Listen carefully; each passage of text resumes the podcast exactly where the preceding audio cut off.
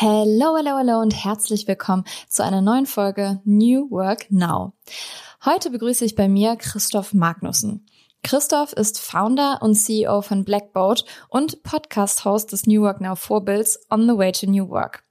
Mit Christoph spreche ich heute gezielt über künstliche Intelligenz, also wie KI uns in der Arbeitswelt weiterbringen kann, was sie für Risiken birgt und was jeder und jede von uns jetzt schon tun kann, um sich die passenden Fähigkeiten für die Zukunft anzueignen. Und wir sprechen auch darüber, was Blackboard gerade plant. Also er gibt exklusive Einblicke. Viel Spaß bei der Folge und wir hören uns danach wieder. Moving the change, creating the new. Together we are building unity. Energiegeladene Interviews, spannende Brancheninsights und alles, was du zu New Work wissen musst. Der Business Podcast mit Kira Marie Kremer.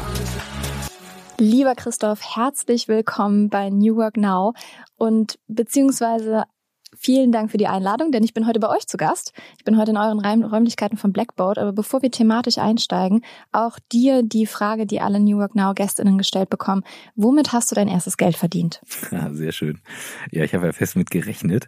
Ähm, tatsächlich, mein Vater hatte einen Getränkegroßhandel.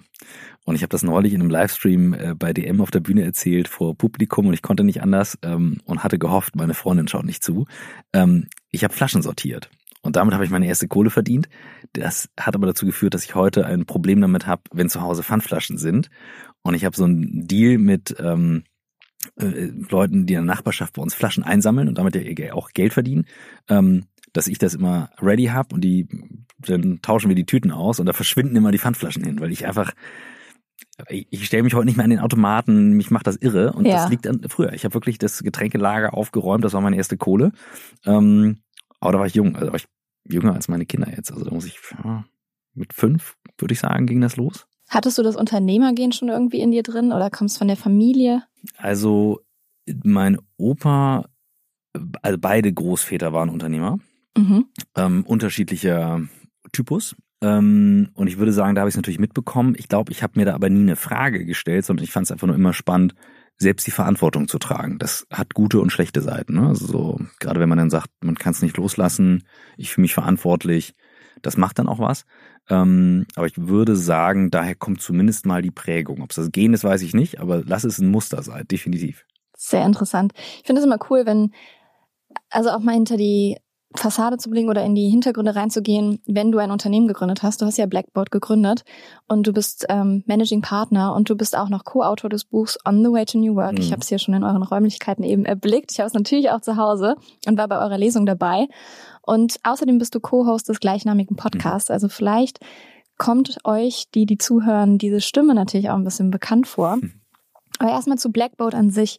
Das Ziel ist es ja von euch, die Zusammenarbeit und die interne Kommunikation im Unternehmen zu verbessern. Wie geht ihr dabei vor? Mhm.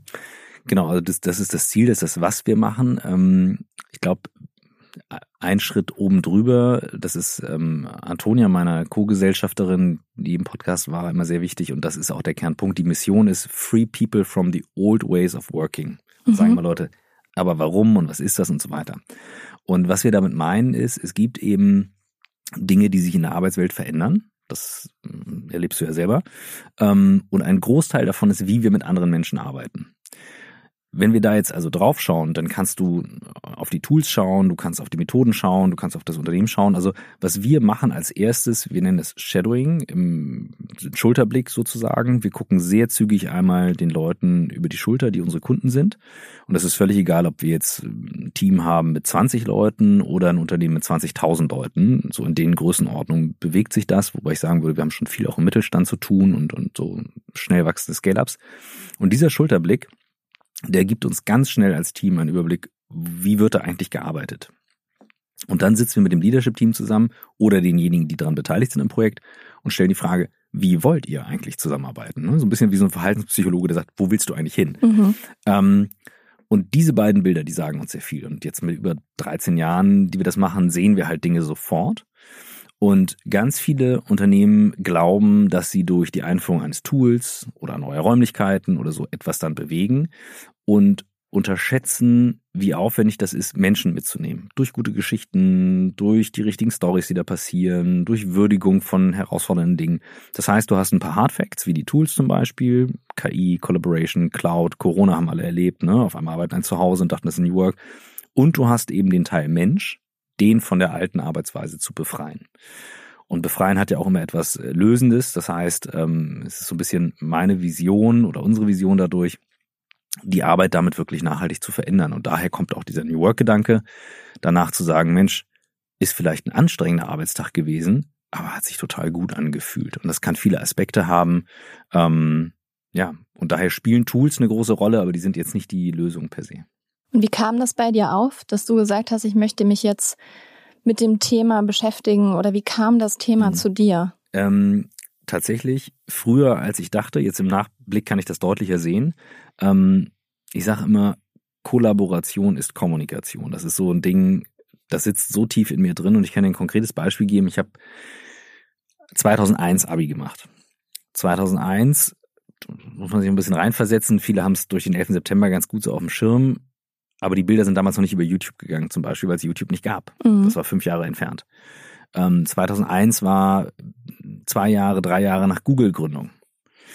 Und was in der Zeit groß war, war die Cebit und Mobiltelefone. Und ich habe tatsächlich, ich hatte ein Catering-Unternehmen zu der Zeit, am Ende der Schulzeit, von der Kohle mir ein Handy gekauft und stand dann auf der Klassenreise in Griechenland und habe wahnsinnig viel Geld bezahlt für diese Auslandstarife, weil für eine Party, die wir organisiert haben, irgendwie die Combo anders kommen wollte und so. Auf jeden Fall, es war da was zu klären. Und jetzt im Nachhinein merke ich, ich habe immer schon wahnsinnig viel Geld dafür ausgegeben, sicherzustellen, dass ich überall in der Lage bin, richtig gut zu kommunizieren. Das war mir heilig. Immer schon. Ja, also hätten wir uns zur Schulzeit gekannt, du hättest zu jedem Geburtstag einen Anruf bekommen oder eine SMS. Damals gab es noch kein Facebook, Sing und nix. Also ich habe es mir aufgeschrieben. So. Hattest du so ein Buch oder was? Ja, ja ich habe es bei meinem cool. Opa gesehen. Ähm, mhm. Und da, daher kommt das, also dieses Interesse. Und wir beschäftigen uns bei Blackboard wirklich in aller Tiefe damit, wie Informationen von A nach B gehen. Also das ist, geht so tief, dass Leute sagen, ihr seid doch verrückt, aber ähm, wir haben uns zum Beispiel angeschaut, woher diese Flaggensysteme der Kommunikation kommen. Wig-Wag nennt man das. Ne? Mhm. Haben die Amerikaner im Bürgerkrieg eingesetzt. Oder ähm, ich habe das mal in einem Podcast erzählt, ich äh, habe auf einer Führung über die äh, historisch in einem Museum gab es einen Kommentar über die Rothschilds und deren Kommunikationssysteme, habe ich einen Guide gefragt. Ich so, was hat die denn besser gemacht? Ja, Brieftauben. Habe ich gesagt, naja, die werden halt nicht die einzigen damals gewesen sein, die Brieftauben haben, weil heute hat auch jeder ein iPhone in der Tasche. Ja. Aber da hat mich noch niemand gefragt. Ich so, warum sind die denn besser? Und dann ist, hat er sich später bei mir gemeldet und meinte dann nur, krass, äh, ja, er hat dann mal nachgeforscht, die hatten besseres Futter und bessere Trainer, also bessere äh, Züchter. Und solche Sachen, auf die kommt es halt drauf an, das unterschätzt man. Aber wenn du es schaffst, schnelle Kommunikation hinzubekommen, natürlich auch zielgerichtet und so weiter, aber schnell vor allem, dann bist du immer einen Schritt voraus. Immer. Egal wie herausfordernd die Zeiten sind. Und das ist so dieser Antrieb dahinter. Und man merkt auch, wenn du gerade erzählst, die richtigen Fragen zu stellen, oder? Ja, du musst ein bisschen bohren. Ne? Also mhm. jetzt zum, übertrag mal Brieftauben auf heute. Ähm, wir haben alle die Möglichkeit, äh, kollaborative Tools einzusetzen. Wir haben alle die Möglichkeit, ein Smartphone zu benutzen. Wir haben alle Zugriff auf KI. Warum benutzen es die einen besser als die anderen? Was macht die schneller? Und da wird's dann echt interessant. Ne? Also Unternehmen wie Apple haben super früh E-Mails eingesetzt, ne? weil Steve Jobs ganz vorne mit dabei war und wusste, das ist the game changer. Ähm, du hast äh, große Fälle wie Nokia, die an der internen Zusammenarbeit gescheitert sind, wo viele denken, ja, Apple hat die innovativ überholt. Nein, die haben es nicht geschafft, diese verschiedenen Unternehmensbereiche zusammenzubringen und gemeinschaftlich den Schritt entwickeln zu lassen. Und das hat alles mit Kommunikationssystemen zu tun und wie du das als Leader eben führst. Und das kannst du heute auf KI übertragen. Also uns fragen Firmen, die sagen, wir wollen jetzt, äh, keine Ahnung, Teams einführen. Ähm, dann zeigen wir denen relativ schnell auf, wo die Pitfalls sind, also wo sie ihre Leute vielleicht nicht gut ausgebildet haben. Und wenn du jetzt auf ähm, Generative AI guckst, dann denken viele, das ist jetzt die Lösung. Aber du darfst halt nicht vergessen, du änderst die Arbeitsweise der Leute eklatant damit, wenn du auf einmal mit einem Chatbot etwas vorbereitest zum Beispiel oder äh, den Fragen beantworten lässt. Das ist nicht naturgegeben. So. Und das einmal psychologisch zu durchdringen, technologisch zu durchdringen und dann zu überlegen, wie führst du das ein, das ist das, was wir machen. Und deswegen, ja, geht es immer darum, dass unsere Kunden vorne mit dabei bleiben. Ich habe gestern eine Folge Game of Thrones geguckt, das kommt mir gerade in den Sinn, wenn du so erzählst. Und da war, äh, vielleicht kennen das die ein oder anderen von euch, und da hat äh, Daenerys Targaryen in einer Stadt die Sklaverei abgeschafft. Mhm. Hat ihnen aber nicht gezeigt, wie sie es anders besser machen können. Mhm. Das heißt, übertragen auf New Work, nur zu sagen, wir müssen anders arbeiten und so sollt ihr nicht mehr arbeiten, funktioniert nicht, wenn man nicht eine gewisse Guidance gibt. Was siehst du so für Herausforderungen bei Unternehmen, die euch buchen? Tatsächlich, äh, da sprichst du was sehr Spannendes an. New Work wird häufig als Tätigkeit bezeichnet oder als Projekt. Und ich sage immer, es ist ein Zielzustand. Das ist so ein bisschen wie, wenn ein Unternehmen sagt, wir wollen mit unserer Werbekampagne Vertrauen aufbauen. Mhm. Vertrauen ist ein Ergebnis davon. Ne? Wenn wir sagen, wir vertrauen uns einander, dann ist das vielleicht durch die Historie, weil wir sagen, hey, wir haben schon Sachen zusammen gemacht und so weiter. Und das Vertrauen kann sehr schnell verspielt sein. Und das zu pflegen, das sind die Tätigkeiten dazu. Und so ist New Work eben auch. New Work ist ein Zielzustand, zu sagen, ich gehe gestärkt aus der Arbeit hervor und nicht geschwächt. Also ich fühle mich damit gut. Und das kann viele Facetten haben. Ähm, deswegen sage ich auch dieses Shadowing. Und wenn, wenn Kunden sagen, wir wollen das erreichen oder die sagen manchmal nur, wir wollen die E-Mail abschaffen, oder dass alle zurück ins Büro kommen. Wir stellen immer die Frage, warum? Um einmal das Motiv zu verstehen mhm. und decken das dann mit diesem Schulterblick, den wir dann machen, äh, ab und gucken, okay, passt da was zusammen oder sehen wir halt eklatante Differenzen? Und dann kannst du sehr hands-on vorgehen danach. Danach kannst du wirklich über Schulungen arbeiten, über Toolsets arbeiten, ähm, Hinweise geben, Leadership-Teams neu moderieren, äh, Meetings neu aufsetzen. Also du kannst dann sehr pragmatische Dinge tun. Das sind dann noch Beispiele, die wir im Buch haben, ähm, wo wir gesagt haben, lass uns dann möglichst hands-on Dinge zusammentragen, die auch wirklich funktionieren. Welche dieser Teile funktionieren, das muss man rausfinden vorher. Ne? Also deswegen haben wir auch gesagt, es ist eher ein Reiseführer, dass du entscheidest, welchen Teil der Stadt willst du sehen sozusagen. Also findet ihr pro Unternehmen immer eine individuelle Lösung? Weil bei New Work geht es natürlich sehr stark um Individualität. Oder habt ihr so ein Schemata, was ihr immer nutzt? Also wir sind ja dadurch, dass wir den, den Teil, würde ich jetzt mal sagen, Technologie in der DNA haben und diesen Teil Zusammenarbeit, muss man schon sagen, ist das halt unser Fokus. Ne? Also ähm, wir wären jetzt nicht diejenigen, die du beauftragen würdest, um, weiß ich nicht, also haben wir auch schon mal gehabt, aber neue New, New Payment, also neue Gehaltsmodelle mhm, zu entwickeln. Ja. Ähm, da gibt's nochmal Spezialisten für. Oder ähm, auf Purpose-Reise äh, zu gehen, das kannst du auch mit anderen machen. Bei uns bist du eher bei den Sachen, die sehr nah am Doing sind und ähm, sehr häufig auch einen Effekt haben auf die direkte Produktivität. Also du fühlst dich als Mitarbeitender oder der wohler, wenn du merkst, die Zusammenarbeit geht echt smooth durch. Du hast aber auch einen Performance-Effekt. Also nach Projekten mit äh, Blackboard bist du, sagen wir mal, im Schnitt pro Kopf und Woche einen Tag effektiver. Wenn du jetzt nochmal KI-Tools dazu nimmst, dann bist du eher bei zwei Tagen. Das ist halt schon richtig Zeit. Das heißt, wenn wir jetzt zum Beispiel so New Work-Modelle wie die Vier-Tage-Woche besprechen, ähm, dann sagen wir immer, lass uns nicht über die Vier-Tage-Woche sprechen, sondern lass uns überlegen, welche sinnlose Tätigkeit am fünften Tag gerade gemacht wird und ob man die nicht eher ne, vorne ja. ansetzt. So würden wir vorgehen. Interessant. Und du hast gerade eben schon das Thema KI angesprochen. Die einzige Berührungspunkte, die ich damit hatte, ist ChatGPT. Mhm. Das heißt für mich komplett neu und für viele andere da draußen auch. Was glaubst du, warum sollte man KI jetzt nutzen oder du siehst es ja auch. Mhm. Und wie früh hast du angefangen, dich damit zu beschäftigen? Wir haben, also ich habe eine Vortragsreihe 2015, 16 gehabt, die schon zu dem Thema war, ähm, KI.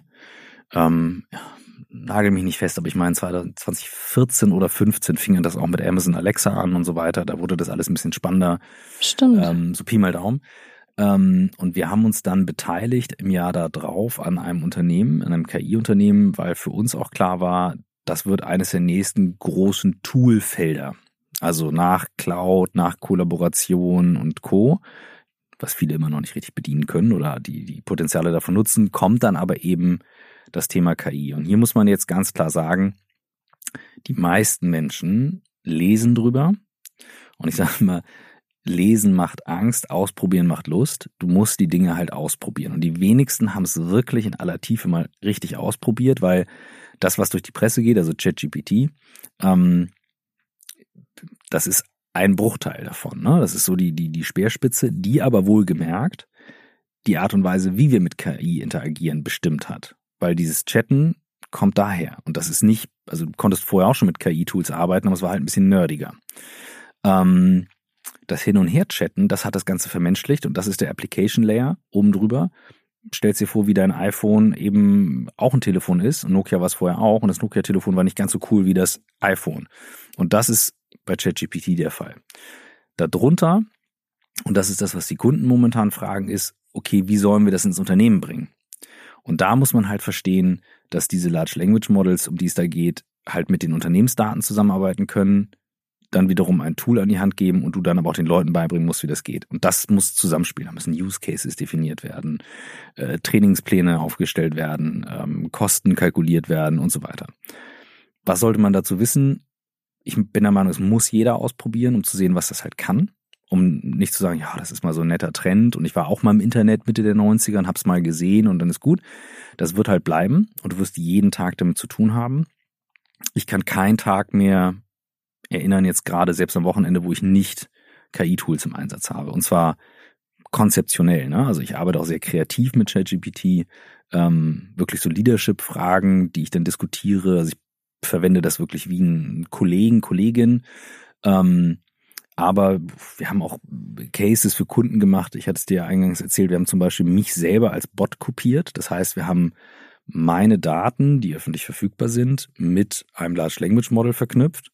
Und wenn du dann diesem Bot eine Frage stellst, kann der tatsächlich wie ich antworten, theoretisch. Also das können wir auch mal machen. Ich ja, jetzt wäre es live getestet. Aber das sind so Sachen, ja, so funktioniert das quasi gerade. Der Mac-Bot habe ich Der gehört. Mac-Bot, ja, so haben die es intern genannt. Mal gucken. Ich habe ihn hier. Ja, zeig doch mal. Was willst du denn wissen? Achso, ich muss dir jetzt eine Frage stellen. Eine Frage stellen. Okay, die nächste Frage würde ich jetzt einfach mal dem Bot stellen. Welche KI-basierten Tools nutzt ihr bei Blackboard? Das gebe ich jetzt mal rein. Welche KI-basierten Tools sind in deinem Unternehmen Blackboard im Einsatz? Also ratter, ratter, ratter, was jetzt passiert, ne, der greift einmal auf ChatGPT zu und auf Daten von mir und äh, sagt jetzt, in unserem Unternehmen Blackboard sind eine Vielzahl von künstlichen intelligenzbasierten Tools im Einsatz. Jetzt kommt die perfekte Antwort. Leider kann ich aus Datenschutzgründen nicht alle spezifischen Tools nennen, die wir verwenden, aber ich kann dir sagen, dass wir uns auf Tools konzentrieren, die unsere Produktivität und Zusammenarbeit verbessern. Dazu gehört beispielsweise KI-gestützte Kommunikation, stimmt sogar und Kollaboration, Projektmanagement-Tools und Datenanalyse. Wir sind auch früh bei einer der weltweit führenden KI-Plattformen, Merantix, beteiligt gewesen, um zu verstehen, wie tief diese Technologie unseren Alltag auf den Kopf stellt. Cool. Meld dich doch gerne, schreibt er dann drunter. Meld also das heißt, das ist eine äh, äh, valide Sieht Antwort, es- weil Ja, sieht es so aus wie ChatGPT? Wie kann man Ja, sich ja, das genau. vorstellen? Mhm. Genau, und ähm, du kannst dann quasi mit mir, als wenn du mit mir schreibst, und danach sagt dann, hey, melde dich doch mal hier über WhatsApp. So, Mhm. und dann kann man halt die Konversation fortsetzen. Und es ist natürlich richtig, dass wir jetzt nicht einfach die Tools rausgeben, dass er sagt, kann Klar. ich nicht einfach so teilen. Ich kann jetzt ein paar natürlich mal erzählen, also ähm, weil also OpenAI ist ein wichtiges Tool, ne, mit dem es auch Auftragsdatenverarbeitungsverträge und so weiter gibt. Ähm, Anthropic ist eine andere Firma, die wichtig ist, ähm, die wir auch im Blick haben. Merantix, an denen sind wir beteiligt. Ähm, aber du kannst dir vorstellen, also wir haben Tools im Einsatz, die mit Content-Produktion zu tun haben, also wo wirklich auch ähm, wir ex damit experimentieren, Stimmen zu imitieren. Ähm, aber im Alltag für alle Mitarbeiter haben wir sowas wie, ähm, das bauen wir auch für unsere Kunden, Onboarding-Bots zum Beispiel. Das heißt, du bist neu, hast deinen Onboarding-Plan und hast aber auch eine Million andere Fragen. Diese KIs sind dann verknüpft mit allem Wissen fürs Onboarding und dann sagst du, ja, keine Ahnung, wo muss ich meine, meine Urlaube beantragen oder hey, mit wem kann ich eigentlich mal kritische Fragen diskutieren oder wie wäre das? Alles. Und das Spannende ist, dadurch, dass du nicht dann einfach auf eine Seite geschickt wirst, bleibst du in einer Konversation. Und das ist ja in einem Unternehmenskontext total wichtig, weil du hast das Gefühl, du unterhältst dich mit einer Kollegin und es ist irgendwie nett. Und wenn es dann nicht weitergeht, dann kommt natürlich immer noch mal, hey, und jetzt könntest du folgende Frage da und dahin stellen. Und ähm, für die äh, für die Beraterinnen und Berater bei uns, die konzipieren damit Workshops, komplette Projektpläne, ähm, challengen halt Fragen. Also du kannst ja wunderbar, man muss mal verstehen, ein Large Language Model, dieses Halluzinieren, das ist per Architektur. Also ein Large Language Model ist dazu gebaut, zu imitieren. Das heißt, wenn du sagst, guck mal, so schreibe ich normalerweise meine Pläne, dann könnte die KI das simulieren oder du sagst, antizipier doch mal, du bist irgendwie ein Businessberater mit 40 Jahren Erfahrung McKinsey. Wie würdest du mir hier diese, diesen Workshop zerlegen? Nenn mir mal fünf kritische Punkte. Und dann, komm, dann kannst du deine Arbeit damit, ganz kleine Kleinigkeiten. Das habe ich, glaube ich, entweder bei euch im Podcast gehört oder bei dir bei Instagram gesehen, dass es einfach sehr wichtig ist, nicht nur KI zu nutzen oder jetzt ChatGPT beispielsweise, sondern es richtig zu nutzen. Mhm. Also nicht einfach nur, was sind die Chancen und Risiken von KI beispielsweise, sondern was ist das Ziel der Frage? Ne? Also genau. wofür brauchst du diese Antworten? Und brauchst du drei Stück, brauchst du fünf? Ja, genau. Ähm, für welche Zielgruppe ist es gedacht und so? Also das ist das schon dieses Dreieck, was ich aufgemalt hatte, das ist auch jetzt so ein, so ein Standard geworden, auch bei unseren Kunden. Ähm, wir haben auch echt viele Konzernkunden, die damit jetzt die Projekte strukturieren. Und du kannst dir so vorstellen, ähm, du hast immer diese drei Elemente, wie so ein Dreieck. Das Modell, mit dem du arbeitest, den Kontext und den Prompt. Der Prompt ist eigentlich nur ein fancy Word für Befehl, aber genau, dass du sagst, was will ich wissen, was nicht. Also Prompt ist einfach ein bisschen mehr als googeln, das muss man verstanden haben. Mhm. Kontext, genau das, was du sagst. Je mehr Kontext du gibst, warum dir diese Frage wichtig ist, desto besser die Antwort. Kontext kann aber auch sein, du hast Daten im Zugriff und da wird das Modell interessant. Denn Large Language Models sind nicht dazu gebaut, um riesige Datenmengen zu durchforsten. Das ist nicht die Idee von denen. Damit drehen die durch, weil die geben ja nur eine Wahrscheinlichkeit fürs nächste Wort aus. Das heißt, wie verknüpfst du jetzt deine Daten von so einem Mac-Bot oder dem Starting-Bot oder dem Onboarding-Bot oder, ach, wir haben, keine Ahnung, für Kunden x Sachen, Customer Support, ne, dass mhm. du sagst, der greift auf die tausend häufigsten Fälle im Customer Support zu. Wie sorgst du dafür, dass die Antworten zusammenpassen, dass das stimmt? Und da sind dann die Modelle wiederum spannend. Und wenn man das verstanden hat, dann geht man als Führungskraft nicht mehr so leichtfertig in so ein Projekt und sagt, ja, das ist wie Website bauen oder das macht die IT, sondern bei uns machen das die Kreativen in einigen Bereichen. Also die Fachbereiche arbeiten dann dran, um dann die KI auch entsprechend zu füttern. Das ist total wichtig. Und das wird häufig übersehen und dann kommt natürlich Mist bei raus und dann sagen, es funktioniert nicht. Ja, so hängt das zusammen und ganz viel üben, üben, üben. Also ich äh, ja. schreibe jetzt auch ein New Work Buch. Also es wird so ein hundertseitiges Buch über den, also für New Work EinsteigerInnen. Ja. Jetzt nicht zu tief ins mhm. Thema. Und äh, habe dann auch überlegt, wie soll die Gliederung aussehen mhm. und habe mir die Megatrend Map vom Zukunftsinstitut genommen. Mhm. Die finde ich sehr gut, weil es einfach nochmal zeigt, wie komplex New Work ist. Ja. Mir diese Punkte, diese einzelnen Stationen genommen, die in Chat GPT gehauen, gesagt, wenn man eine Zielgruppe ist, mhm. was es sein soll, dass es eine Gliederung werden soll und dass sie diese Punkte irgendwie gut strukturieren soll. Mhm. Und darüber habe ich dann meine Gliederung gemacht, natürlich ja. noch ein paar Anpassungen vorgenommen. Ja, aber das ähm, erleichtert schon einiges. Du kannst ja wie so, eine, so ein kleines virtuelles Team zusammenbauen ähm, und ich nutze auch mittlerweile viel die Sprachausgabe. Das ist ein bisschen spooky, wie in diesem Film Her. Ich habe getestet, welche der Sprachausgaben auf Deutsch am besten ist, also am vertrauensgeneriertsten ist.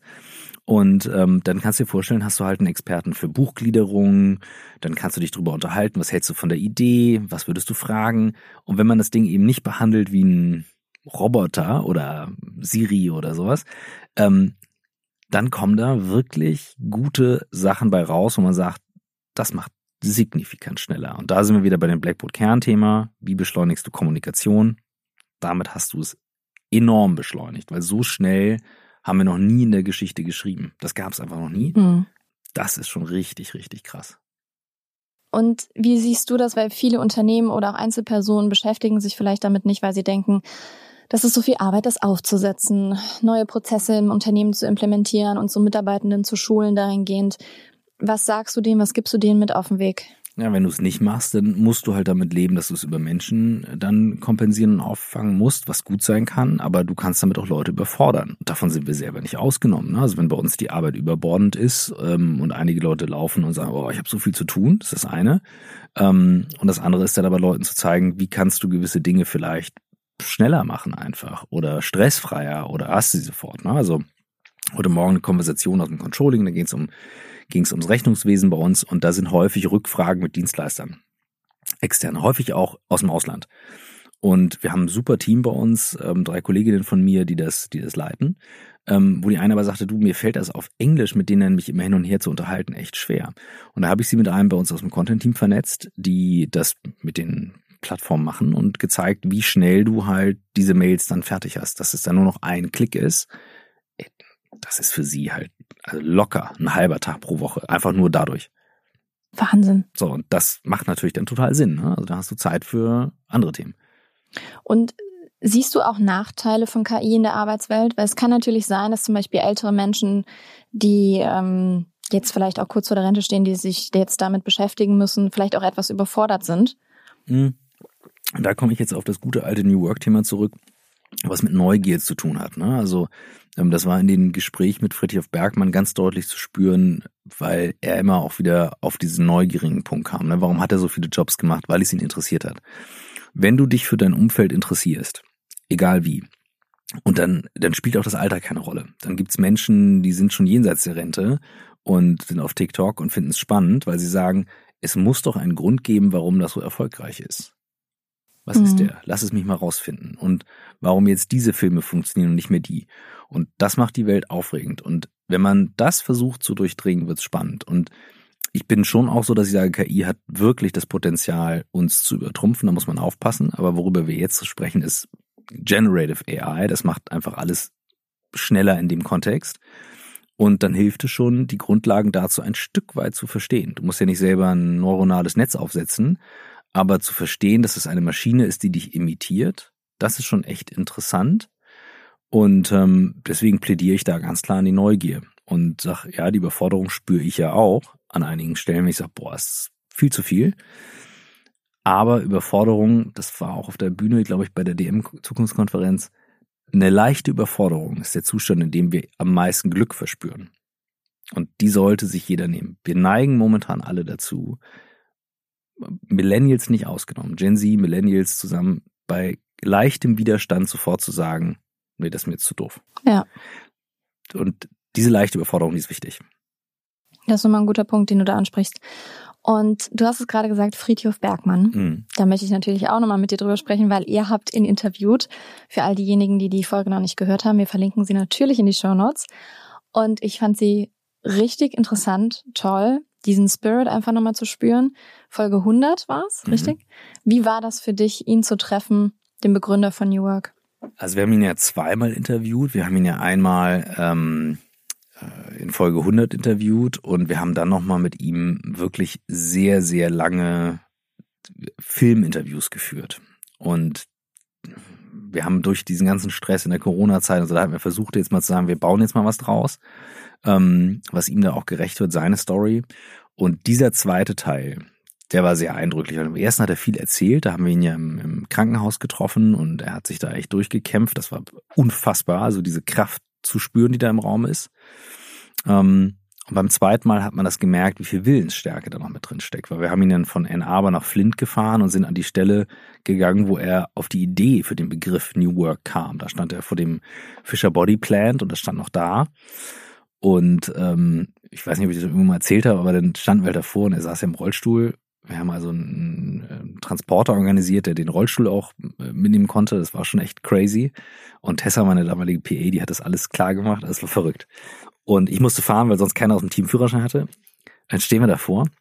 Du musst dir vorstellen, in Flint, ähm, da gibt's glaube ich, auf einen, äh, ein Poliz äh, 100.000 Einwohner ein Polizist. Mhm. Also die haben schon ein richtiges Problem. Und da war alles kaputt, dieses Gebäude, die Scheiben waren eingeschmissen, alles kaputt. Und dann stand da so dieses Polizei, dieses typische gelbe amerikanische Band, Police, do not enter.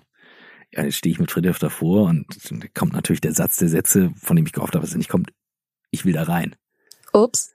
Und ich war so, Friedhof, das ist, du siehst ja hier Polizei und so, ich will da rein. Und ich wusste so, das ist das letzte Mal in seinem Leben, dass der hier ist. Wir rollen da hoch, mal gucken, vielleicht hört er vor der Tür auf, weil alles voll mit Glas und so, ne? So, ich will da rein. und dann so haben wir diese, haben wir diese Tür aufgemacht, dieses Polizeiding auf, die Tür auf. Ich war so, um Gottes Willen. Also, ja, und dann sind wir dann in dieses Gebäude und standen da drin, war eben alles kaputt, aber er konnte sich dran erinnern, wie er da hoch ist. Und dann steht er da in diesem Raum oder sitzt im Rollstuhl, der Rollstuhl steht im Raum und da kommen ihm die Tränen. Und er sagt, oh, das müsste eigentlich ein Ort sein und graceful und so weiter. Und erzählte dann, du, dann haben wir, standen wir alle daneben und es flossen die Tränen fallen. Und das war, da hast du auf einmal gemerkt, wie viel Energie in dieser Idee steckt, die er da hatte. Und was ich von dem Tag mitgenommen habe, ist der, der Kernpunkt für mich für dieses New Work Konzept. Das ist in einer der tiefsten Krisen geboren worden, die sie damals hatten einer der tiefsten Krisen. Und die aus, die, die Idee ist ja daraus entstanden. Und wenn man einmal einen Schritt zurück macht und beobachtet, was das heißt, er hat aus dem Problem, aus der Herausforderung den Lösungsweg gemacht. Aus der Herausforderung den Lösungsweg. Das ist das Spannende. Wie machst du aus deinem Problem den Lösungsweg? Also du, du, ne, du hast hier was und das wird mit zum Lösungsweg. Das ist das Geniale an dieser Idee. Und wenn man das verstanden hat, dann ist das weg von Obstkörbe, Shishi, dies, das, jenes, du weißt, dass es das nicht ist, hinzu, da steckt was dahinter, das kann jetzt dabei helfen, diese Zeitenwende, die wir haben, auch was die Arbeitswelt betrifft, auch wirklich nach vorne zu denken. Und da, das habe ich gespürt in dem Moment und dachte so, holy fuck, um, we're onto something hier mit ihm und habe ja, habe ihm damals auch die Hand draufgegeben, das Versprechen, wir bleiben da dran, auf unsere Art und Weise. Ähm, aber ich muss dieses Video irgendwann mal teilen, das war schon sehr, sehr, sehr bewegend. Das ist schon bewegend, wenn du davon erzählst. Gänsehaut-Moment. Schön. Ha, Gott, erstmal wieder klarkommen. Ja, aber ich finde es auch so schön, dass ähm, dieser Gedanke ja viel mehr ist als nur Arbeit, nur die Arbeit mhm. verbessern, sondern wir haben ja die Möglichkeit auch in der Gesellschaft etwas zu bewegen mit den Dingen, die wir in der Arbeit tun und verbessern. Deswegen, das ist sehr, sehr schön. Wie kam es denn eigentlich damals dazu, dass du und Michael gesagt haben, wir starten jetzt einen Podcast? ja, das kann ich dir sagen. Ähm, seine unermüdliche Triebkraft und ähm, bei mir dann, ähm, dass wenn ich mich in, ich habe alle Hilfe, die ich in meinem Leben erfahren habe, von anderen Menschen bekommen. Und ich bin mir auch nicht zu schade zu fragen. Und zu der Zeit fehlte mir so, okay, what's the vision, mission von Blackboard? Wo gehen wir nicht hin? Warum machen wir das? Und dann wusste ich so, ah, Deutschlands erfolgreichster Werber ist Michael, den kenne ich über IO, den hau ich jetzt an, da sind wir beim Frühstück. Und dann saßen wir halt zusammen in Barcelona und ähm, ja, da sagte er dann, nee, Zeit hat er nicht, aber ähm, da ist ja New York und dies, das, jenes. Und dann meinte ich dann so irgendwann zu mir, so, da fliege ich mit dir nach New York und dann haben wir eine Flugzeit. Dann guckte mich so an, das macht er auch nicht. Und dann habe ich aber in der nächsten Pause schon gebucht. Ähm, Business Class war richtig teuer. Ähm, oh. Aber ich war so, that's worth it.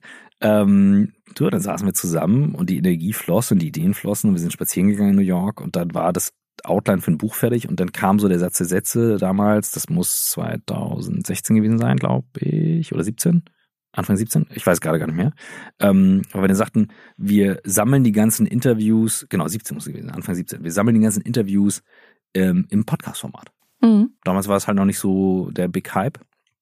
Und so ist es entstanden.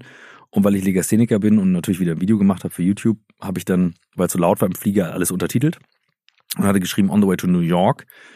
Und ich sehe die Schreibfehler nicht. Also insofern hatte, wurde daraus mit dem Untertitel On the way to New Work. Und Michael sieht das und dann hatten wir den Titel. Stark. Ja. Und jetzt macht ihr das fünf, sechs Jahre? Sechs Jahre. Sechs. 400 Folgen, ja. Wahnsinn. Und wie wählt ihr die Gäste aus? Also seid ihr euch immer einig oder? Ne, wir, wir diskutieren auch. Die, also mhm. es muss halt auch passen ähm, ein gewisses Kaliber, aber auf der anderen Seite reicht uns, Kaliber heißt nicht, du musst irgendwie ein Big Shot sein, sondern you need a story to tell. Ja. Ähm, und wir sind beide so neugierig, dass das eigentlich immer der Fall ist. Also wir merken das sofort, wie spannend halt die Geschichten sind. Und da ermutige ich auch jeden bei uns immer dazu, nur weil man einen Namen nicht kennt, in die Folgen reinzuhören. Weil wir haben ein Format, was halt über die Länge funktioniert und wir haben so zwei Rollen. Michael ist ja sehr viel strukturierter und ich komme häufig von der Seitenlinie, weil ich so richtig in die Fragen eintauche und mir fällt das sehr leicht, so eine Energie im Raum zu erfassen und eine Neugier und dann komme ich mit einer Frage, die mich halt wirklich dann interessiert und dann kommt häufig, die kriegen wir so, das ist jetzt eine gute Frage, ich habe nie drüber nachgedacht. Also, also, und ich mache das gar nicht absichtlich, sondern das passiert halt draus und das ist total schön. Ja, und deswegen ist für uns halt jede Folge einfach ein, ein richtig dankbares, schönes Format, ja. Da ist auch eine, ein tolles Format und ich finde es auch schön, dass ihr nicht nur diesen bekannten Gesichtern Raum schafft, wie du es gerade sagst, sondern auch so den Geschichten. Also ähnlich versuche ich es ja auch, ihr seid ja auch großes Vorbild für New Work Now, einfach Geschichten reinzuholen, wie zum Beispiel New Work im Krankenhaus, in der mhm, Politik total, oder irgendwie sowas. Und das sind dann No-Name-Leute mhm. und trotzdem ist es einfach super, super spannend. Ja, und das finde ich auch nochmal einen wichtigen Aspekt. Ne? Also das habe ich da in den Aber auch gemerkt und kann dich da auch nur ermutigen, da weiter zu bohren. Und da, ich finde, das machst du großartig, Danke. dass du genau diese Spannbreite aufmachst, denn ähm, das ist am Fließband entstanden. Das ist nicht am Rechner entstanden. Ja. Wir sind eine Bubble und wir haben das Privileg, und das darf man immer nicht vergessen, bei uns ist alles gut, egal ob der Job mal weg ist oder Stress, bei uns ist wirklich alles gut. Und das heißt nicht, dass man nicht auch mal mosern darf, das mache ich auch. Aber es ist damals am Fließband entstanden und in den USA gibt's eben nicht Kurzarbeit und Co. Ne? Die hatten dann keinen Job mehr und dann kein Essen mehr und dann für die Kinder und so weiter. Das war schon sehr bewegend, was Fritjof da geteilt hat. Ähm, ja, und wir brauchen, ich habe das auch neulich mal auf einer Bühne gesagt, Grundlagen, ne? Respekt, Wertschätzung der anderen Jobs gegenüber. Ja? Klatschen für ähm, Krankenschwestern und, und Pfleger ähm, in der Corona-Zeit hilft halt nicht, sondern der Respekt gegenüber dann auch der Kohle und so weiter, Kita, wie gehst du mit um Menschen um, die sich um das Wertvollste, was wir haben, unsere Kinder kümmern und so weiter. Also das sind so, so Dinge, da können wir in Deutschland, glaube ich, nochmal eine ganze Ecke lernen und vielleicht einfach mal unsere Laune ein bisschen verbessern an der einen oder anderen Stelle. Auf jeden Fall. Hilft.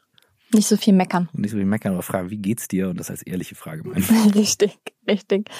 Und äh, um da ja auch nochmal einen Schritt in die richtige Richtung zu gehen, hast du ja das Buch mitgeschrieben On the Way to New mhm. Work. Mhm. Und Michael und Swantje waren auch schon hier im Podcast mhm. zu Gast und haben so ihre drei Aussagen geteilt, die sie aus dem Buch mitgeben wollen, unseren HörerInnen. Was sind deine? Ähm, ich bin ja eher der Typ für eine Story und eine Aussage.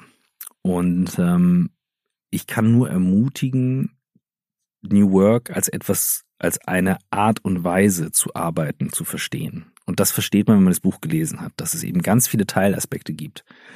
Und die Art und Weise hatte ich eben beschrieben, du hast eine Herausforderung und die wird zum Teil, zum, zum Bestandteil deines Lösungsweges. Das kann New Work erreichen.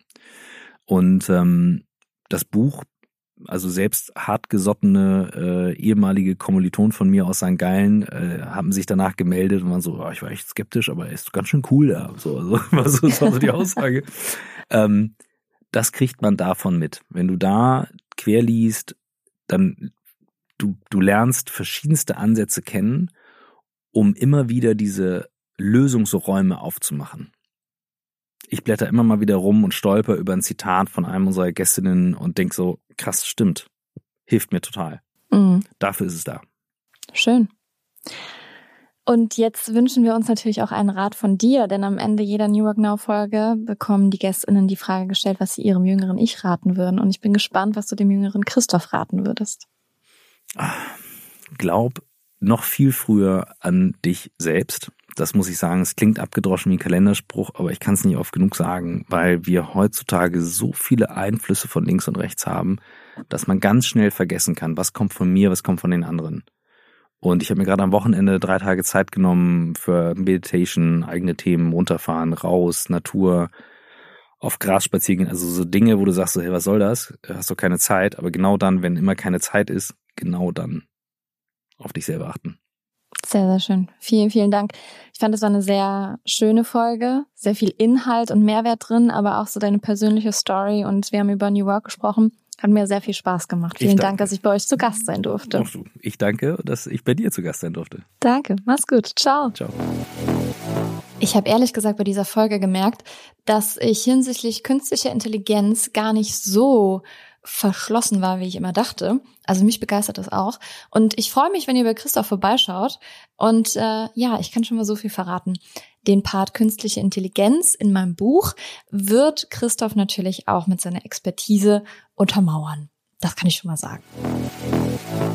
New Work Notes. Heute habe ich eine Buchempfehlung für euch und zwar auch ein bisschen Eigenwerbung, denn ihr wisst ja bereits, ich schreibe ein Buch und das kommt im Ende April raus. Aber vor einiger Zeit habe ich auch ein Buch mitgeschrieben.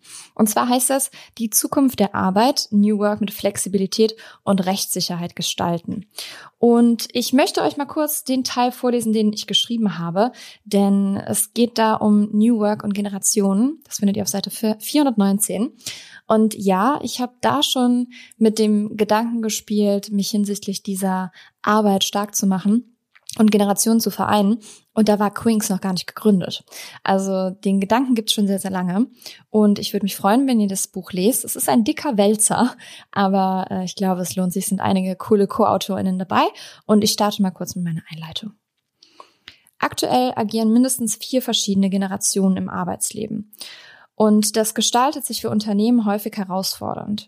Nicht zu wissen, wie mit dieser Herausforderung umzugehen ist, sorgt häufig für das Gefühl bei Mitarbeitenden von Arbeitgebenden nicht verstanden zu werden. Und somit für Unzufriedenheit am Arbeitsplatz. Das wiederum mündet häufig in einen Abgang von Mitarbeitenden.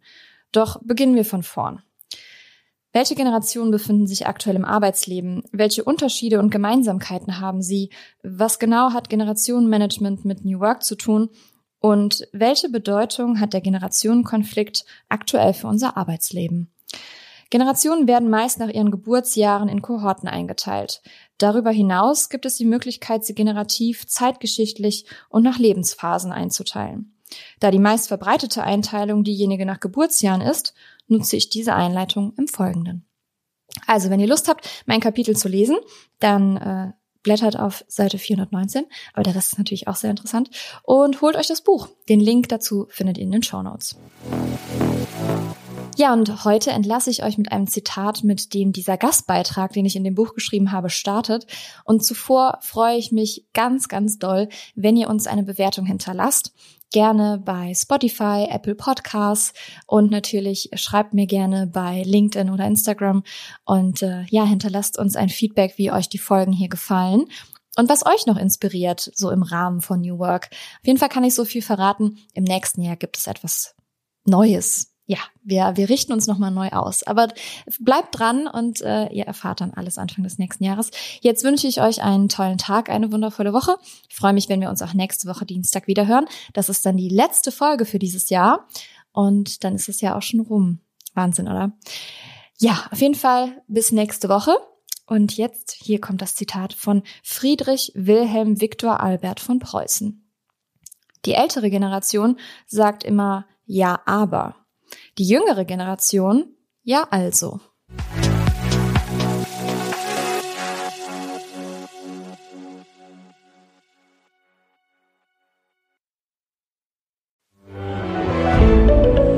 Ein Podcast von Funke.